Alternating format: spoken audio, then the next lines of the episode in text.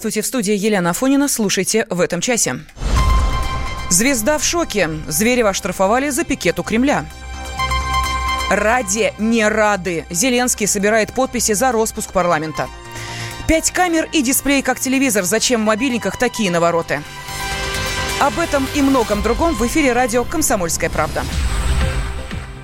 Сергея Зверева оштрафовали на 15 тысяч рублей. Такое решение вынес Тверской суд Москвы по административному делу о незаконном пикете у стен Кремля.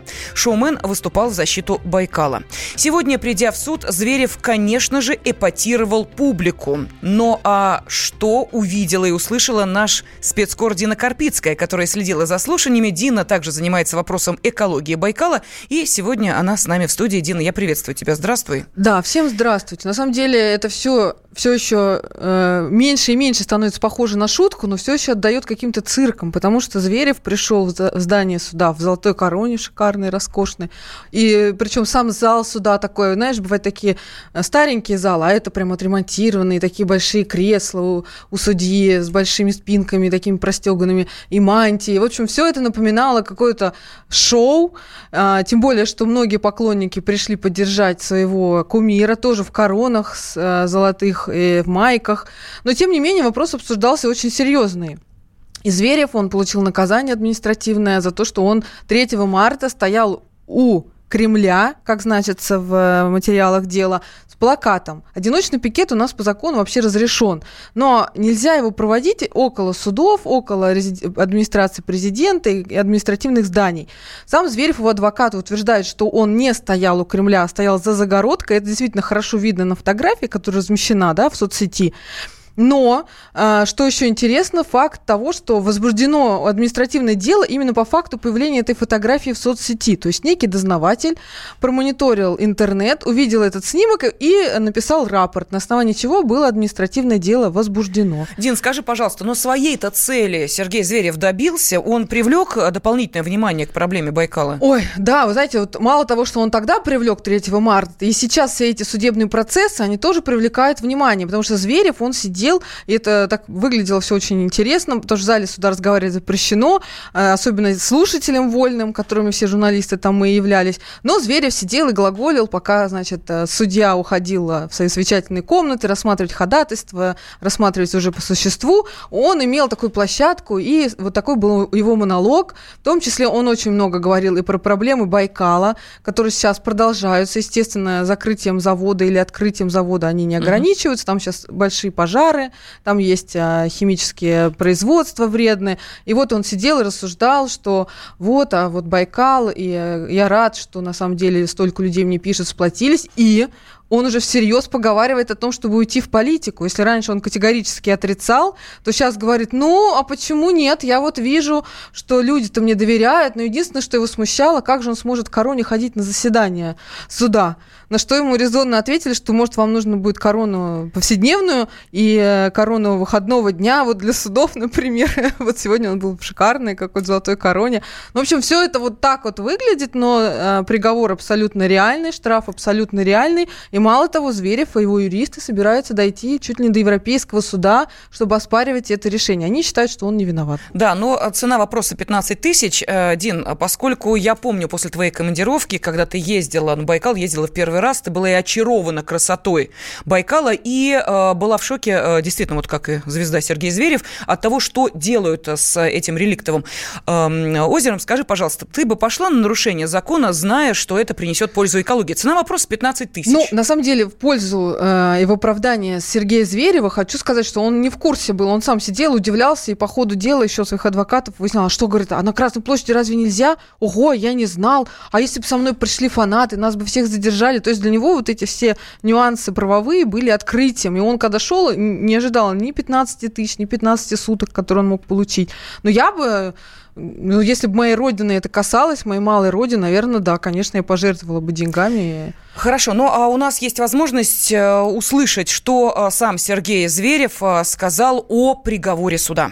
Как-то это все прилично завуалировать. Это было просто стандартная несправедливость.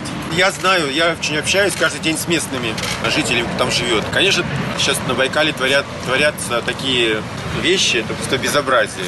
Такая безответственность. Причем на глазах у людей. Это делается все в открытую. Ну что же, мы э, благодарим нашего спецкора Дину Карпицкую. Она была с нами в студии и э, следила за тем, как э, сегодня Сергея Зверева, звезду, оштрафовали на 15 тысяч рублей.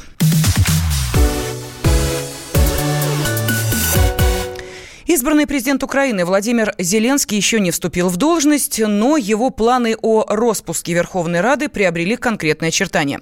Команда Зеленского записала видеообращение с вопросом, поддерживают ли украинцы расформирование парламента. В случае, если ролик наберет миллион просмотров, президент намерен объявить досрочные выборы. Видео опубликовано 12 мая, у него уже почти 500 тысяч просмотров. Этот ход Зеленского – не что иное, как давление на на депутатов и манипуляция ими в дальнейшем, уверен президент Центра стратегических коммуникаций Дмитрий Абзалов.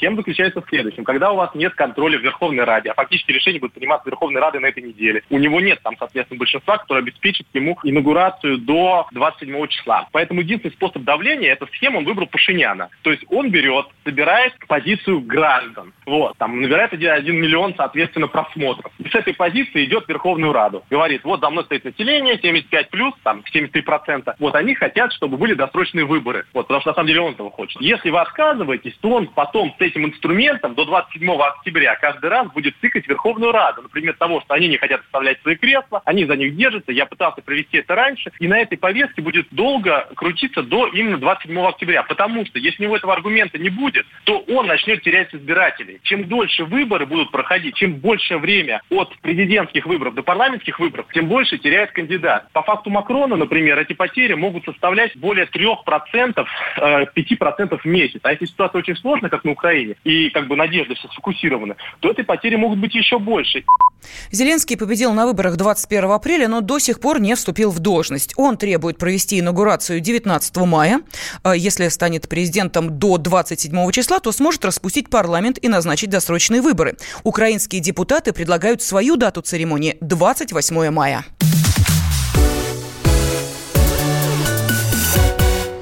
Шнур заявил, что уходит из Ленинграда и вообще распускает группу. На пресс-конференции, посвященной финальному туру коллектива, музыкант сообщил, что должен уступить дорогу молодым.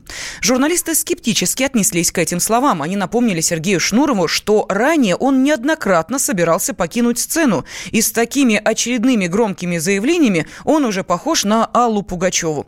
Но такому сравнению Шнур только порадовался. Мне бы, конечно, хотелось как Борисовна. Когда мне поминают вот э, эти бесконечные прощальные туры, я с такой завистью смотрю на эти биографии и думаю, как классно у них получилось. Надеюсь, что у меня так получится, но есть шансы, что нет. Смотрите, по идее, конечно, массовая культура и, и шоу-бизнес, как ее часть, это дело молодых. Да, это все, что касается э, пубертатных страстей. Мне, мне все-таки 46, я уже не очень чувствую вот это все. Могу ли, конечно, симулировать, а могу и нет. На вопрос, чем дальше будет заниматься, Шнур ответил всем, чем угодно. И, подумав, добавил, буду заниматься ничем. Ничего не делания, об этом он мечтает уже 20 лет.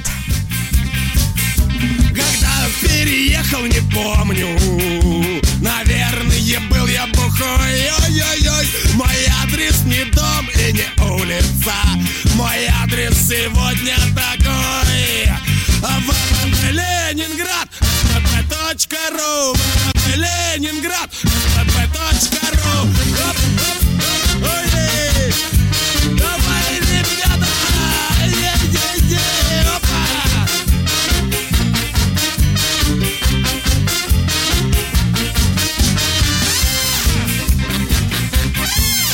Когда тормозит меня мусор Прописки, мол, нет никакой То я отвечаю спокойно Мой адрес сегодня такой. ВВП Ленинград. ВВП.ру ВВП Ленинград. ВВП.ру Оба! Эть, эть, эть.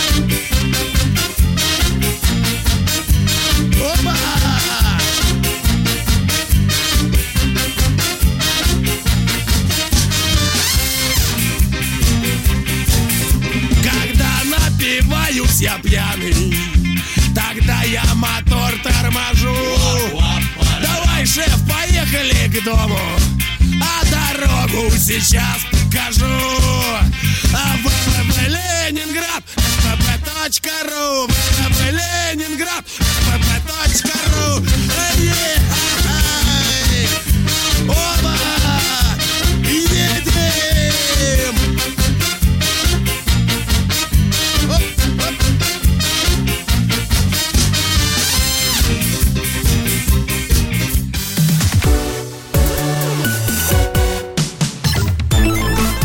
Инспектор гаджетов с Александром Тагировым.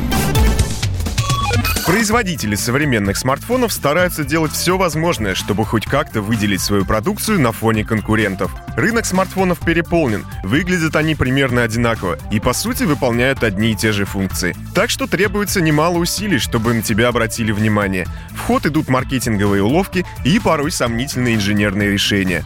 Так что нужно сделать, чтобы на твой телефон обратили внимание? Давайте отправим его в космос, подумали пиарщики Xiaomi, соорудили большую рогатку и запулили гаджет в стратосферу.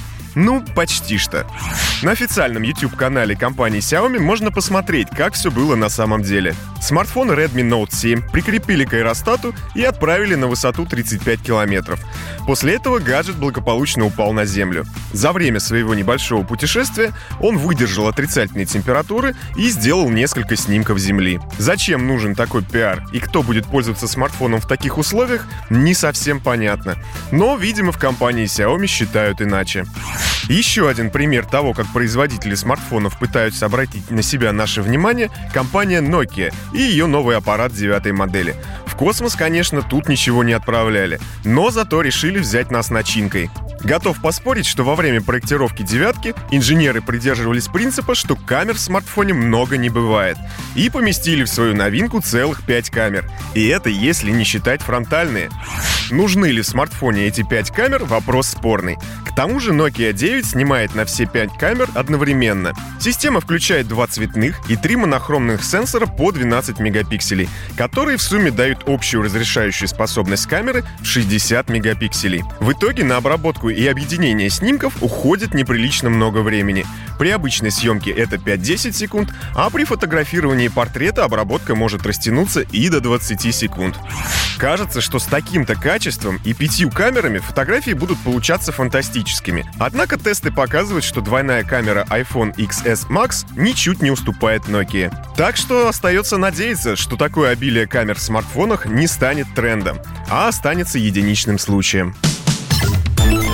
Инспектор гаджетов с Александром Тагировым. Ведущие на радио «Комсомольская правда» сдержанные и невозмутимые. Но из любого правила есть исключение. Дай по морде мне. Встань и дай. Хочешь стекло такое? Давай. Вот Вот я говно в эфир кидает. Я- Ты несешь какую-то хрень. Мы расстреляем его из водяных пистолетов мочой. Самый горячий парень радиостанции в прямом эфире. Исключение из правил с Максимом Шевченко. Слушайте по вторникам с 8 вечера по московскому времени.